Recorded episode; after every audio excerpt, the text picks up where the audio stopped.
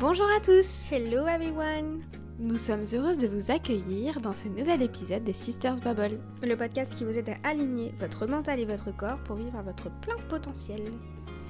Aujourd'hui, épisode qui est sur un sujet que Sarah a choisi. Édition spéciale sur la symbolique alimentaire. Alors, euh, c'est parti, on y va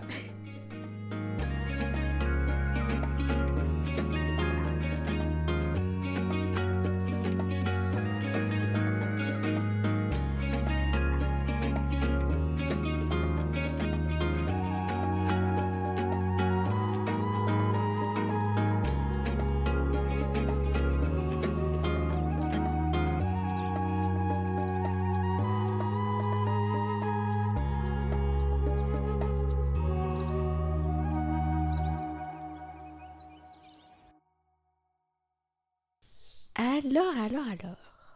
Sarah, la symbolique alimentaire, pourquoi as-tu choisi euh, ce sujet? Et on va. Alors. on va retourner la question dans l'autre sens, ne jamais demander pourquoi. En quoi ce sujet était important pour toi? Et qu'est-ce que tu voulais euh, partager avec nous euh, aujourd'hui? Alors, j'ai choisi ce. C'est hyper dur à dire, j'ai choisi ce sujet. J'ai choisi ce sujet. Parce qu'il m'importe beaucoup, tout simplement.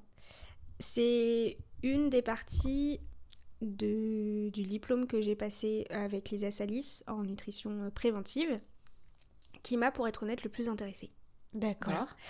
Parce qu'on retrouve une partie psychologique et symbolique de l'alimentation qui est pour moi ultra intéressante et trop souvent oubliée Alors qu'elle est clé euh, pour, euh, pour une bonne nutrition et une bonne santé, euh, je dirais, globale. Voilà, donc c'est le côté holistique. Pour moi, c'est ça qui rajoute le côté holistique à la nutrition que j'ai étudiée.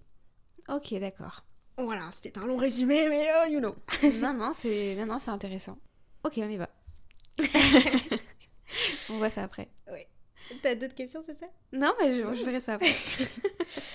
Alors, la symbolique alimentaire, c'est euh, c'est quelque chose qui est présent depuis plusieurs années. En ça, vous pouvez trouver des petits trucs sur Internet, mais c'est vrai que c'est pas encore quelque chose, j'allais dire, d'extrêmement développé dans les écrits de médecine, etc.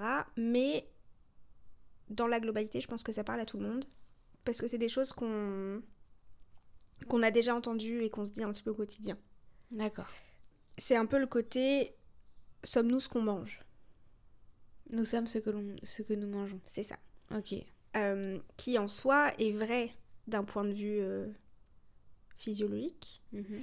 parce que forcément, euh, c'est les ingrédients qui font votre énergie et qui font vos cellules de manière générale. Donc voilà, ça, ça s'intègre à vous, mais c'est encore plus vrai sur un point de vue euh, psychologique. Donc c'est en partie le docteur Olivier Soulier qui a fait énormément de recherches dessus et c'est sur ces recherches à lui que Lisa euh, s'est basée pour, euh, pour nos cours. Donc c'est principalement sur cette analyse-là que moi je vais me baser euh, quand je vais vous expliquer parce que du coup j'ai des petits exemples de si vous êtes atterri par tel et tel aliment, ça peut expliquer ça. C'est principalement sur sa théorie à lui Ok. qui est basé du coup sur des recherches soit globales, donc à grande échelle, soit aussi par rapport aux nutriments que l'aliment peut vous ajouter. Ok, d'accord. Mais il peut y avoir des petites variantes. Et comme je dis tout le temps, c'est à prendre à- avec des pincettes. Parce que vous pouvez avoir aussi... Donc ça va parler en fait de tout ce qui est pulsion alimentaire, hein, tout simplement. Donc il peut y avoir aussi des explications physiologiques à des pulsions alimentaires. Oui, si je peux, je peux me permettre un exemple, parce que alors euh, Sarah, euh, ça a été, euh, j'ai été, je crois, ta première consultante. oui. Et après l'accouchement, j'avais très envie de, de manger du chocolat à certaines heures. J'avais vraiment des pulsions de chocolat à certaines heures. Et là, tu m'avais bien expliqué que c'était. si c'était à ces heures bien là précises, c'est que je manquais euh, de protéines euh, au niveau du corps. Enfin, voilà, tu m'avais expliqué que c'était vraiment physiologique. C'était la fatigue, etc. Mais c'était aussi un manque. euh, Alors, moi, c'était principalement un manque de protéines. Oui, c'est ça. En fait, des fois, il peut y avoir. c'est vraiment une, une réaction chimique dans le corps, parce que du coup, votre corps est intelligent. Si par exemple, il est extrêmement affamé ou qu'il a extrêmement soif, il va vous demander des aliments en particulier parce qu'il sait. Il a enregistré l'information que c'était dans cet aliment-là qu'il allait pouvoir retrouver la plus grosse source de ce qui lui manque. D'accord. Donc, dans certaines pulsions, il peut y avoir des raisons physiologiques, mais si ça va être quelque chose de très fort et d'extrêmement répétitif, qui limite vous, pas vous catégorise, mais qui fait partie de vous depuis très longtemps, c'est à partir de ce moment-là où on peut parler de symbolique alimentaire. Donc ça va être dans quelque chose d'extrême, donc c'est pas de manière générale vous aimez le chocolat, ça c'est autre chose, ça va vraiment être vous avez un besoin fondamental de manger du chocolat tous les jours. Euh, c'est une pulsion alimentaire qui est très forte et qui en devient limite obsessionnelle, Mm. ou à l'inverse des, des aversions alimentaires. Donc des aliments que vous Vous pouvez euh, même le sentir euh, vous donne le haut le cœur par exemple. D'accord. Ça pareil, ça euh, peut avoir une symbolique alimentaire. Ah, ça, je savais pas. Ça marche dans un sens comme dans l'autre. Ok, d'accord. Donc, euh, ça peut être des aliments euh, que l'on va manger de façon. En fait, ça va être vraiment une, une addiction. On peut, enfin, on pourrait parler limite, d'a- oui, oui, d'addiction. Vraiment, euh, on a besoin de ça pour se sentir bien. Voilà. Donc, par exemple, je sais pas, moi, je sais que ça m'arrive parce que je sais que j'ai eu une très grosse addiction au sucre Mm. et au chocolat surtout. Oui. Donc ça va être très drôle quand je vais vous expliquer le- Ah, j'ai hâte de la symbolique alimentaire. Et j'ai été en grosse partie connue pour ça, hein, parce que du coup, Sarah, c'était égal chocolat, quoi. Mm. Tous les desserts, tous les machins, tous les trucs, il fallait qu'il y ait du chocolat. Il y avait toujours du chocolat à la maison, je ne pouvais pas m'en passer. Et si j'en avais pas dans les placards, je tournais un peu comme un lion en cage à essayer de rouvrir les placards pour voir si par miracle il y avait du chocolat qui avait apparu, parce que j'en avais vraiment besoin. Ok. Ah, Voilà. j'ai hâte de savoir. Je suis intriguée. Donc, de manière générale, moi je vois la relation à la nourriture comme une manière de mieux nous connaître. Mm. Euh, donc sur notre intérieur, mais sur- surtout de la manière dont on s'ajuste au monde extérieur. Euh, dès qu'on choisit un aliment, on choisit une valeur physique, psychique et symbolique. D'accord. Ok Donc ça va être la manière dont vous allez... euh, hmm, Comment je pourrais dire ça? La manière dont vous allez vous ajuster à vos changements internes, mais aussi aux changements externes. Donc c'est pour ça qu'à des phases, euh, ça peut changer. Donc il y a des moments où vous avez extrêmement envie d'un aliment en particulier et d'un seul coup, vous pouvez plus le voir. Ah, d'accord. D'un coup, enfin, et sans. D'un coup, euh, euh, de base, on a l'impression sans raison apparente. Ok. vous pouvez plus. euh, Enfin, ça vous donne plus du tout envie, et c'est pas que du coup vous en avez une aversion, mais vous avez plus cet attrait pour tel aliment. D'accord. Le désir alimentaire, de manière générale, c'est une expression de vos besoins, mais aussi de vos manques et de vos aspirations. C'est pour ça que du coup, d'une période à l'autre, d'une période à l'autre de votre vie, ça peut changer. Et quand on dit on change de goût en grandissant, en fait, c'est pas vraiment votre goût qui va changer, c'est votre psychologie qui change. C'est nous-mêmes qui changeons et du coup, nos envies alimentaires. vont Exactement. se Ça n'a rien à voir avec vos papilles gustatives. Alors forcément, vos papilles gustatives euh, changent quand vous êtes enfant, en fonction de la diversification alimentaire que vos parents vous ont fait, etc. Ça, ça peut aussi définir une grosse partie de vos euh, aversions alimentaires éventuellement. Mais c'est pas de goût. On change pas de goût euh, à proprement parler. Ça va être d'état d'esprit. Ok. Voilà. D'accord. Alors, juste une question que je me pose du coup. Alors, c'est peut-être hors sujet, on en refera peut-être un autre épisode. Mm. Tu dis que, euh, que ça va changer en fonction de notre vie. Est-ce que pour les, euh, les femmes ou le genre féminin, euh, ça va changer aussi en fonction de notre cycle, nos ouais, envies? bien sûr. On a beaucoup plus de pulsions alimentaires avant nos règles, par exemple. Il y a des, il y a des femmes qui sont en période d'SPM qui ont euh, des très grosses envies alimentaires. Comme je dis, ça peut aussi être expliqué euh, par un côté euh, physiologique, mais ça, ça va plus être à la fin des règles, donc des choses, euh, on va avoir besoin de choses plus grasses, plus rassurantes parce que notre corps est fatigué. Mais avant les règles, c'est parce que du coup, il y a un changement de psychologie à cause des hormones qui fait en sorte qu'on a plus besoin de tel ou tel aliment pour contrebalancer. Ok. Voilà, parce qu'on est un peu plus émotive éventuellement, on peut être un petit peu plus triste, on peut avoir un peu plus de cela, un petit peu moins de ceci, et du coup ça peut changer effectivement. Alors l'attrait principal restera toujours le même, parce que la problématique principale restera toujours la même, mais ça peut être plus fort en certaines euh, périodes euh, menstruelles. D'accord. J'ai une petite phrase justement là-dessus que j'aime bien. c'est connais-toi toi-même, le monde t'appartiendra, tu connaîtras le ciel et les étoiles. Donc tout ça pour dire qu'il faut commencer à s'écouter. Et du moment où on arrive à s'écouter et à comprendre et à intérioriser nos pulsions alimentaires, on peut comprendre beaucoup plus de choses. Ouais, ça c'est clair. Donc comme je dis, quand on parle de symbolique alimentaire, ça va vraiment être euh, des fortes envies ou des... Euh, quand on déteste quelque chose de façon spécifique, ça correspond à un vécu intérieur. Et les désirs alimentaires, ça a la particularité d'être présent au quotidien dans notre vie. Donc, comme je dis, ça va pas être une envie euh, flash, comme ça. Ça va vraiment être quelque chose limite de quotidien ou de cyclique. Ok. Voilà. En soi, c'est assez complexe à expliquer. Donc, même lui, j'ai lu un, bout de son bouquin, il arrive à trouver une symbolique pour la sole, donc le poisson, par exemple. Mais celle-ci est beaucoup, beaucoup plus complexe. Il y en a qui sont par contre beaucoup plus faciles à euh, expliquer parce qu'elles ont des particularités scientifiques très primaires. Avec le composant de l'aliment Avec le composant de l'aliment, on va réussir à expliquer très rapidement euh, l'attrait psychologique de la personne pour cet aliment-là. D'accord. Parce qu'il y a aussi un côté physique qui rentre en compte, euh, un côté scientifique qui rentre en compte. Mais par contre, pour d'autres aliments, ça va plus être euh, la symbolique qu'on a de cet aliment-là dans, mmh. dans telle ou telle culture, telle ou telle religion, etc. Donc là, ça va être un petit peu plus profond. Mais il y en a où on, connaît le, message à l'issue euh, du coup d'expérience ou de tradition, mais les autres, c'est plus sur un background scientifique. D'accord. Donc par exemple le chocolat. Ah, je me frotte les mains. Pour le chocolat, je pense que vous l'avez tous entendu parler et on le voit partout, on le voit dans les films, on le voit dans les livres. Le chocolat, ça a la même molécule qui est sécrétée par notre cerveau quand on est amoureux.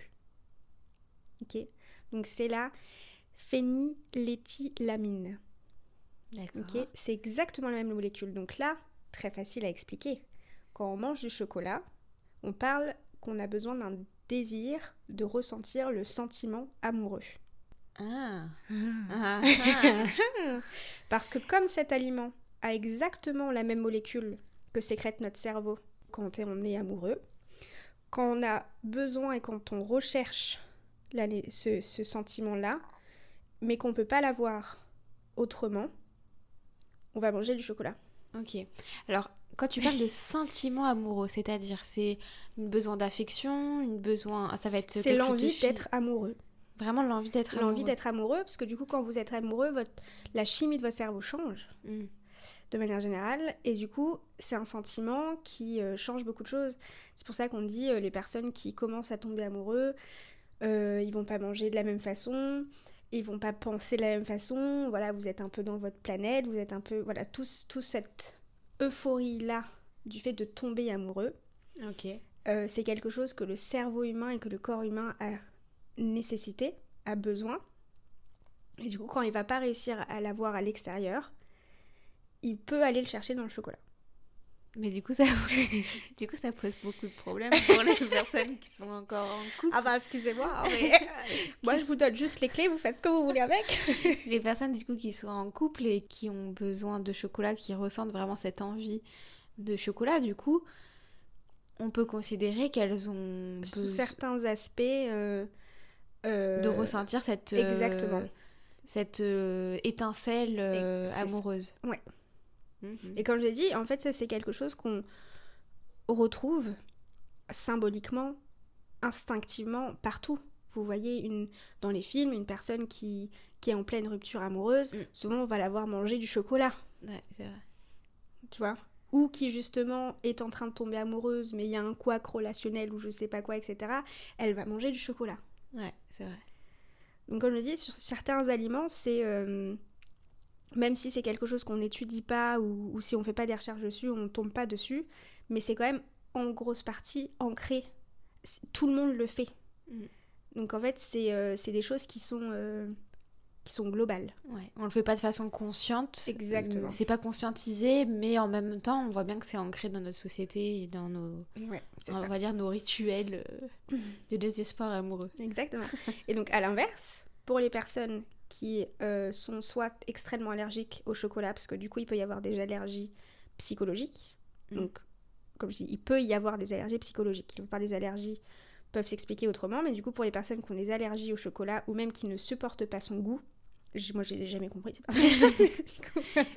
ou sa texture ou, ou quelque chose comme ça, on peut se pencher du coup plus sur les blocages émotionnels ou sur un très fort besoin de contrôle. D'accord. C'est intéressant.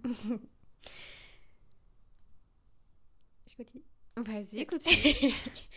Donc si on garde en tête euh, cette relation bah, corps-esprit ou aliment-psychologie, on peut voir la diététique en soi comme une des plus euh, psychologiques des thérapies alternatives. Parce qu'en en soi, quand on fait de la nutrition ou de la diététique, on va utiliser des, des techniques de rééquilibrage alimentaire qui vont modifier le régime alimentaire de la personne Mhm. profondément et qui du coup vont agir sur sa psychologie. Ah, on va agir dans le sens inverse. On va, pas, on Exactement. va pas travailler sur la psychologie, mais sur l'alimentation. Mais sur l'alimentation. Jouer sur la psychologie. C'est ça. Donc par exemple, on va supprimer euh, les produits laitiers. Les produits laitiers, ça symbolise la relation avec la maman. En supprimant ce produit-là, on, on supprime aussi sa symbolique. Ok, Si on supprime le gluten, ça agit sur la relation avec le père, à l'inverse. d'accord. Alors, mais du coup, si une personne est psychologiquement pas prête à faire ce changement-là, est-ce qu'elle va réussir à, par exemple, arrêter le gluten Non. ou arrêter les produits laitiers? Donc c'est là où ça peut poser problème. Exactement. en fait. Et c'est là où le côté thérapeutique de la nutrition rentre en jeu. D'accord. Pareil, si on supprime les acides, ça va jouer sur la relation de la colère, Hmm, par exemple. Logique. Ça, Voilà. Ça me paraît logique. Ouais, on ça, ça paraît logique. Mais en fait, il y a des choses qui sont très logiques. Donc, les produits laitiers, extrêmement logiques aussi. Oui. Lait, mère, voilà. Il y a exactement les mêmes composants qu'on retrouve dans l'utérus pendant que le bébé grandit. Mm. À peu près le, le en fait, le même type de sucre, parce que l'utérus, toute la paroi de, de l'utérus, etc., euh, même la paroi vaginale où euh, l'œuf commence à s'implanter ou se développe, etc., c'est que du sucre. D'accord. Qu'on retrouve exactement le même dans le lait. Oui, qui est sucré. Le lait sucré. maternel est sucré. Le lait maternel est sucré. Euh, donc forcément, c'est la relation à la mère. Ok. Voilà. Par exemple, une personne qui euh, adore et ne peut pas se passer de fromage, par exemple, Mhm. mais qui ne boit quasiment pas de lait, ça va être la relation à la mère, mais la mère qui voudrait avoir. Parce alors laissez-moi vous expliquer, je vous jure, je ne veux pas vous perdre. Le lait, c'est la forme primitive. Ouais. Donc c'est la maman, c'est euh, le réconfort, c'est euh, c'est le côté maternel. Au-delà de l'image de la maman, c'est plus le côté maternel, cocon, etc. Et le côté euh, embryonnaire, on était bien, on était, On Voilà. était en sécurité. on était en sécurité, etc. C'est ça. Ok. Le fromage, c'est une modification du produit lait. Donc, vu que ça a été transformé, ça n'a pas le même message pour votre cerveau. Et du coup, vous l'avez transformé d'une certaine façon, où c'est que l'image de la mère que vous avez dans le produit lait ne vous convient pas, c'est pas ce que vous voulez. Du coup, vous visualisez votre mère autrement, comme vous aimeriez qu'elle soit. Et du coup, vous ingérez cet aliment-là que vous avez modifié vous. Je sais pas si tu vois ce que je veux dire. Oui, je vois parfaitement ce que tu veux dire. Voilà. Ok. Pareil pour les personnes qui mangent des produits de gluten ultra transformés. Alors, faut savoir que maintenant, le gluten, malheureusement, on le retrouve quasiment pas dans sa forme pure. Mais si vous aimez euh, beaucoup les trucs qui ont beaucoup de d'étapes de transformation, c'est une Tu peux donner un exemple pour les personnes qui ne connaissent pas euh, en gluten Euh, bah, pour le gluten, la, la forme pure et dure, c'est le blé. Mhm. Donc ça va être le son de blé, la farine, ce genre de choses. Mais du coup, si vous avez tout le temps envie de pain, mais plus de pain blanc, euh, les pains blancs sans mie, ce genre de choses qui sont vraiment genre l'étape ultime de la transformation, ou les pâtes, euh, les pâtes blanches, parce que du coup vous pouvez pas du tout avoir de pâtes euh, complètes ou ce genre de choses, ça va être une partie très transformée. D'accord. Voilà, ou même les. Alors après, pour les produits euh, transformés aussi, les gâteaux, etc., il y a autre chose parce qu'il y a le sucre qui rentre en jeu, il y a les additifs qui rentrent en jeu parce que du coup, ça, les additifs rendent le travail, ce travail-là de psychologie d'analyse très difficile parce qu'en fait, ils euh, faussent les messages que l'aliment peut avoir. C'est ça qui les rend en partie euh, très euh, addictifs. Ah, ok. Par exemple, vous avez extrêmement envie de fraises.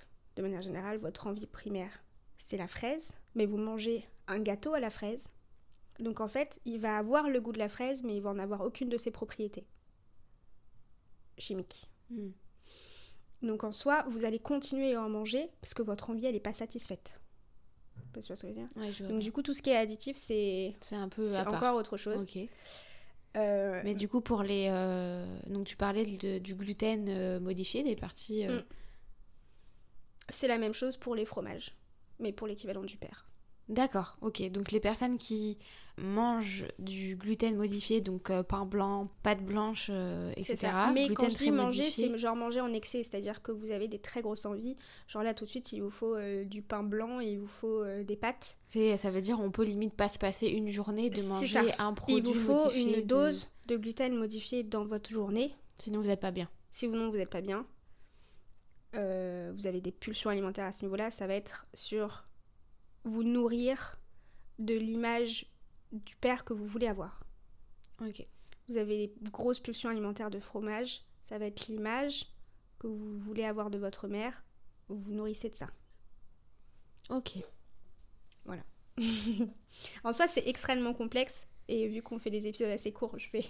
j'ai encore d'autres choses à vous dire, donc je vais pas rentrer extrêmement dans les détails. Mais si vous voulez que je fasse un épisode un peu plus précis, parce que là c'est plus survoler la symbolique alimentaire, et si vous voulez qu'après on fasse un épisode plus tard, même que je fasse un post ou un, ou un guide sur, euh, sur Instagram avec un peu les corrélations euh, sur les différents aliments, ça y a pas de souci. Ce serait Vous hyper pouvez aussi euh, me consulter si vous voulez, hein, je, je prends les rendez-vous. Bah non, c'est Voilà. vrai. Voilà. Non, c'est très intéressant. Donc, carrément, allez consulter Sarah Sophie. En soi, j'ai noté aussi quelque chose qui serait important de comprendre, c'est qu'il faut garder en tête que l'acte de manger, c'est difficile pour le corps, en soi. Parce qu'en fait, il va systématiquement activer votre système immunitaire, parce que il voit les aliments comme une potentielle menace à chaque fois. Donc dès que vous, en- vous faites entrer quelque chose dans votre corps, votre système immunitaire le déclenche, euh, parce qu'il ne sait pas encore euh, si c'est bon ou si c'est pas bon. D'accord. Ça peut être illustré par une phrase de Rodolphe Steiner, qui est aussi un autre psychologue. En mangeant, je me rends malade. En digérant, je me guéris. Ok. Ok Parce que même dans la sémantique de digérer, il y a la partie gérer. Ok Donc on peut faire un lien hyper précis entre digérer ses émotions et manger ses émotions de manière générale. Parce que tout acte de rentrer quelque chose dans votre corps, comme je l'ai dit, va activer votre système immunitaire, donc va activer votre système de défense. Et ça va être la manière dont vous allez le digérer qui va faire en sorte que ça va être quelque chose de bénéfique pour vous ou pas. D'accord. C'est pour ça qu'on dit que le système digestif est le deuxième cerveau euh, Exactement. de notre corps. Et c'est pour cette raison-là aussi qu'à travers la nourriture, euh, on va faire l'action en partie de gérer quelque chose.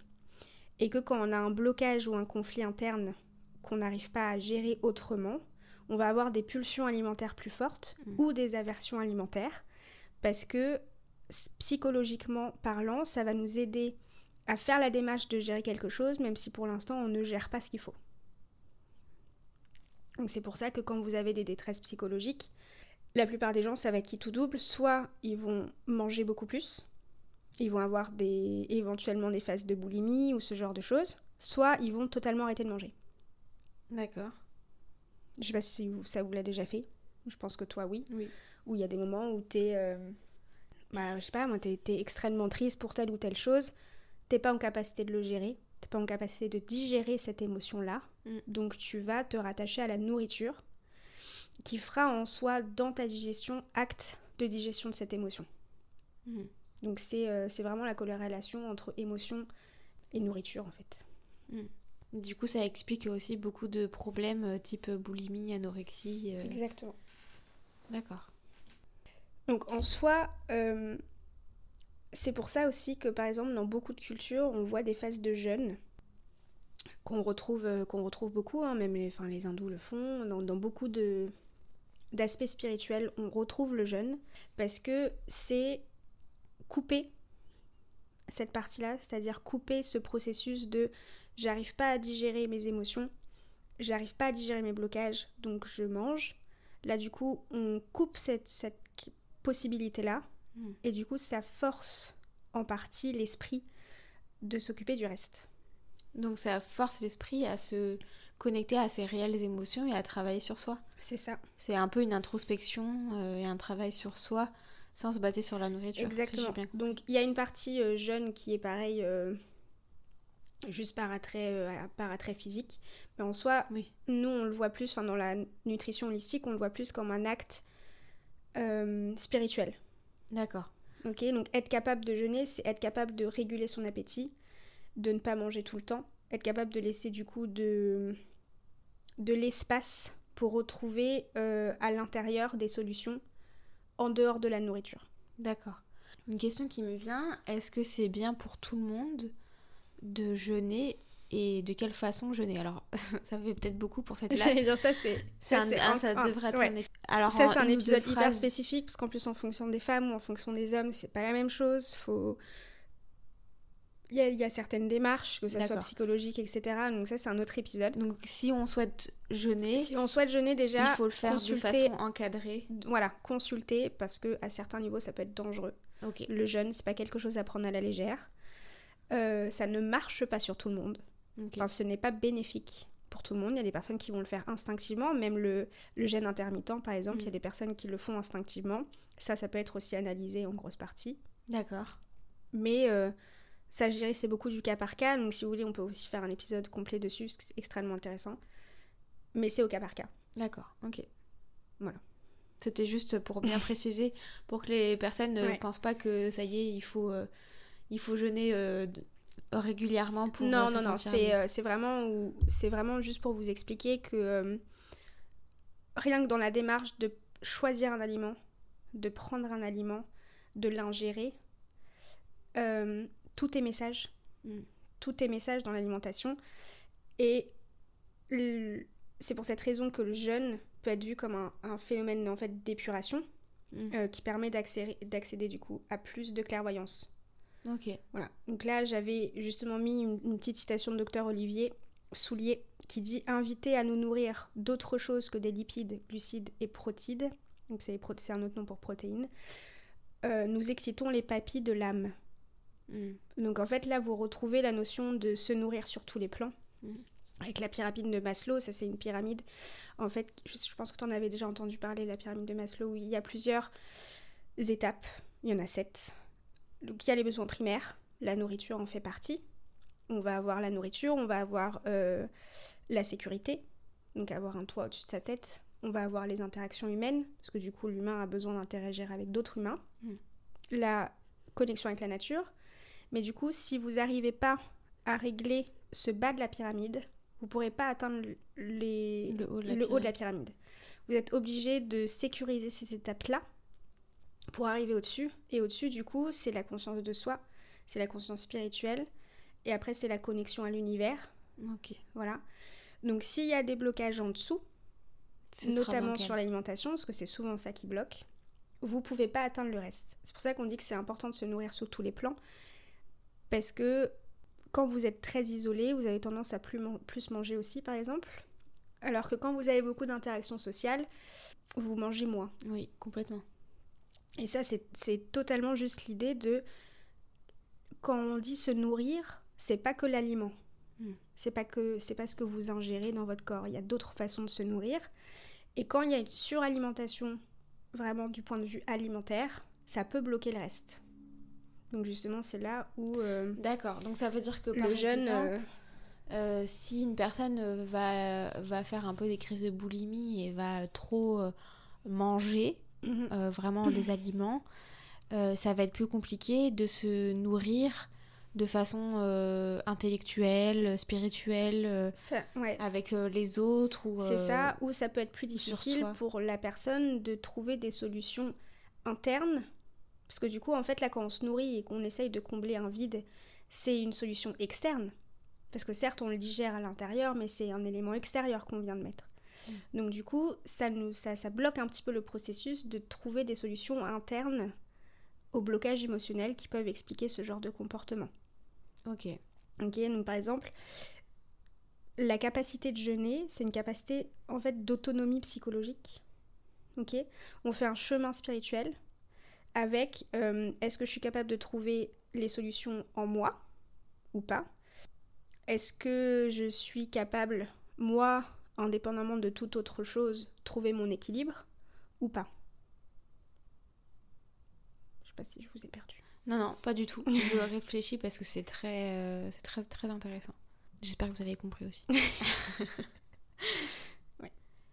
Non, c'est très intéressant. Et en fait, c'est là, il y a, y a une phrase qui me, qui me revient à chaque fois que, que tu expliques euh, ça, c'est euh, de dire en fait à quel point c'est important de manger en conscience et en fait de ça. conscientiser tout Mm, ce mm. que l'on fait même la nourriture et, euh, et je peux voir que hum, moi ça m'arrive plein de fois Euh, le soir quand je suis fatiguée je vais me faire euh, je vais faire euh, enfin c'est pas souvent moi qui fais les plats c'est souvent mon chéri mais je vais manger euh, par- parfois devant la télé et en fait je vais pas du tout manger en conscience Ouais.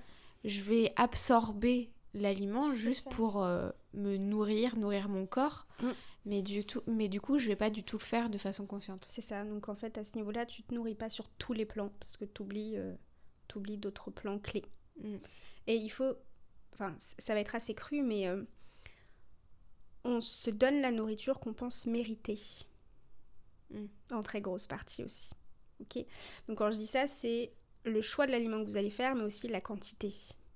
Donc ça marche pour les types d'anorexie, donc la privation de nourriture.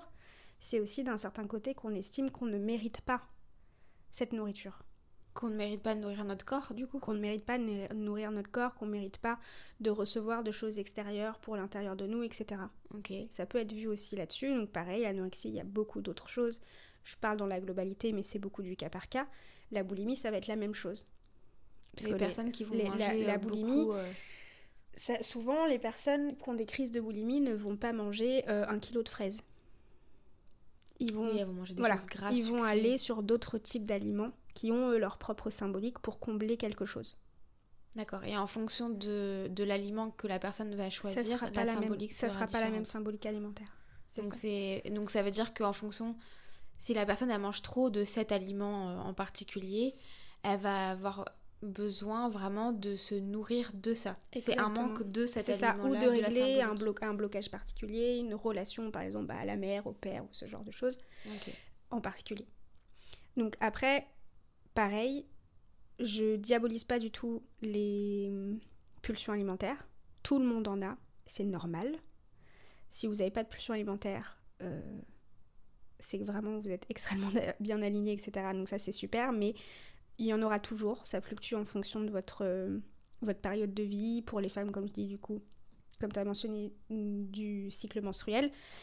C'est normal de les avoir. Il n'y a rien de honteux.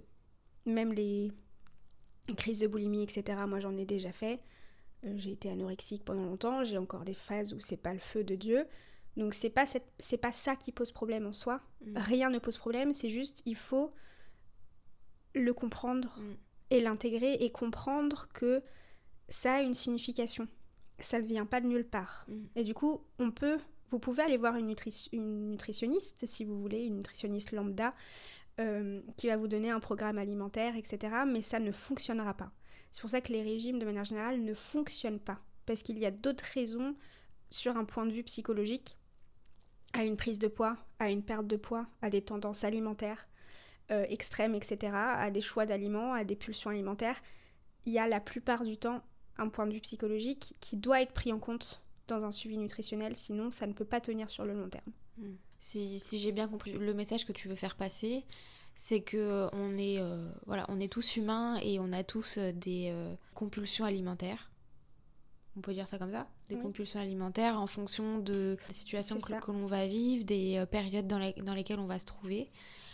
Ça, c'est ok. Il faut se dire que c'est ok avec ça. Et Ce vous avez le droit aussi de, de lâcher prise et de, et de prendre cet aliment-là en question et de répondre à cette pulsion alimentaire. C'est hein. ça. C'est juste que ce qui est intéressant pour, euh, pour nous, euh, enfin pour nous tous, hein, je parle, c'est de conscientiser ça et euh, de juste comprendre pourquoi est-ce qu'on a besoin de cet aliment-là et ça nous aiderait euh, psychologiquement à avancer et à comprendre pourquoi est-ce qu'on a besoin de cet aliment-là. Du moment où vous avez fait le lien psychologique ou le lien spirituel, parce que des fois sur certains aliments ça peut être une nécessité spirituelle aussi, hein, parce que du coup tous les corps sont liés en soi. Donc, Mm. quand on se nourrit, on nourrit tous nos corps. On, on a déjà fait un épisode dessus aussi si vous voulez voir. Enfin, écoutez plutôt. Euh, mais c'est ça. C'est euh, la nécessité de, de comprendre. Donc on n'est pas dit an- analysez pas tout ce que vous achetez et tout ce que vous mangez. hein. Comme je dis, c'est pas. Mm. C'est les, les choses qui reviennent tout le temps. C'est des envies vraiment particulières Exactement. qui reviennent de façon très, tu disais, quasiment quotidienne. Exact. Donc ça, c'est intéressant de le faire. Et si justement on comprend et qu'on intègre cette notion de symbolique alimentaire, on, on peut utiliser l'alimentation à notre avantage. Donc se nourrir de la bonne façon parce qu'on veut euh, atteindre tel ou tel objectif. Donc quand je parle objectif, c'est pas objectif physique, ça peut l'être aussi, hein, mais ça peut être plus objectif spirituel, etc. Donc il va y avoir le cacao qui est utilisé pour les cérémonies Oui. euh, Sacré. euh, sacrées ou ce genre de choses. Du moment où on intègre cette symbolique alimentaire, on peut l'utiliser à notre avantage. D'accord. Et on peut utiliser certains aliments pour certains buts. C'est-à-dire Donc par exemple, les oméga 3. De manière générale, donc c'est très large les oméga 3, mais ça correspond euh, symboliquement et, et, euh, physiologiquement à la manière dont on va pouvoir recevoir et capter les messages. C'est, ça symbolise la communication. D'accord. Donc on retrouve de, cette notion de je m'écoute et je m'entends. On appelle ça la clé de l'optimisme. Donc si on prise cet aliment-là, on peut engendrer cette recherche psychologique derrière. Et on peut améliorer notre communication, on peut améliorer notre écoute interne, donc je m'écoute et je m'entends, grâce aux oméga 3. Ok. Donc en fait ça marche dans un sens comme dans l'autre. Oui, d'accord. Ça peut être le a- message qu'il y a quelque chose qui ne va pas, mais on peut aussi utiliser l'aliment pour s'aider. comme, euh, euh, comme quête spirituelle ou comme euh, remède. Hmm. Voilà, c'est pour ça que je dis c'est quelque chose qui est dans notre vie quotidienne pas du tout ancré, mais c'est quelque chose qu'on retrouve euh, depuis des siècles et des siècles dans, dans des civilisations qui, euh, au moment où ça a été écrit et ça a été théorisé ou ancré dans leur euh, rituel, n'étaient pas du tout en communication. Mm. Donc du coup, à ce moment-là, moi j'estime que ça ne sort pas de nulle part. Mm. Voilà, si ça a été fait exactement de la même façon chez les Mayas ou en Asie, c'est qu'il y a un- une corrélation oui, entre les deux, c'est qu'il y a quelque chose. Donc maintenant, c'est vu quelque... comme euh, des pratiques ancestrales, etc. Mais si c'est les premières qui sont arrivées, c'est pas pour une, C'est pas pour rien. c'est pas pour rien. Mm. Donc par la suite, on peut aussi, ça sera un autre épisode, parce que je parle depuis longtemps, ça peut aussi être utilisé à notre avantage. Comme dis, uti- l'utilisation d'un certain aliment pour leurs bienfaits, sur tous les plans. Génial. Voilà, c'était mon épisode, j'espère que ça vous a plu. C'était très intéressant, en tout cas pour ma part. J'espère que ça vous a plu aussi. On refera d'autres épisodes. Je pense que ce serait intéressant de faire euh, d'autres épisodes sur des sujets. euh, Oui, un peu plus approfondi. un peu plus euh, voilà, approfondi. sur, le, sur le jeûne, sur les symboliques particuliers de tel et tel aliment, Mm. ou du coup justement sur quel aliment utiliser pour son pouvoir. Ouais, complètement. En tout cas, sujets. si vous voulez travailler de façon individuelle sur euh, voilà vos, la symbolique alimentaire ou même votre nutrition euh, à proprement parler, n'hésitez pas à contacter Sarah. Oui. Euh, elle a mis les tarifs sur Instagram. Ouais. Il faut que je les mette, ça va être fait avant la sortie de avant la sortie de cet épisode là sur, sur notre site internet. Donc vous pouvez euh, la contacter pour des rendez-vous en présentiel ou euh, En en, visio. en visio. N'hésitez pas à la contacter par les réseaux ou par euh, notre mail que l'on a en commun. Et puis partagez. Oui. Partagez, partagez. Si c'est quelque chose qui vous a euh, fait vibrer et qui vous parle et que vous pensez que ça peut parler et faire du bien à d'autres personnes, N'hésitez pas maximum. à partager, à en parler autour de vous. On fait ces épisodes-là pour... euh, Aider un maximum de monde. Ouais, c'est ça. C'est ça. Et bien, on se retrouve dans deux semaines pour Ouais. un nouvel épisode En attendant, prenez soin de vous sur tous les plans. sur tous les plans. Et nourrissez-vous sur tous les plans. Et on vous dit à très vite. Bye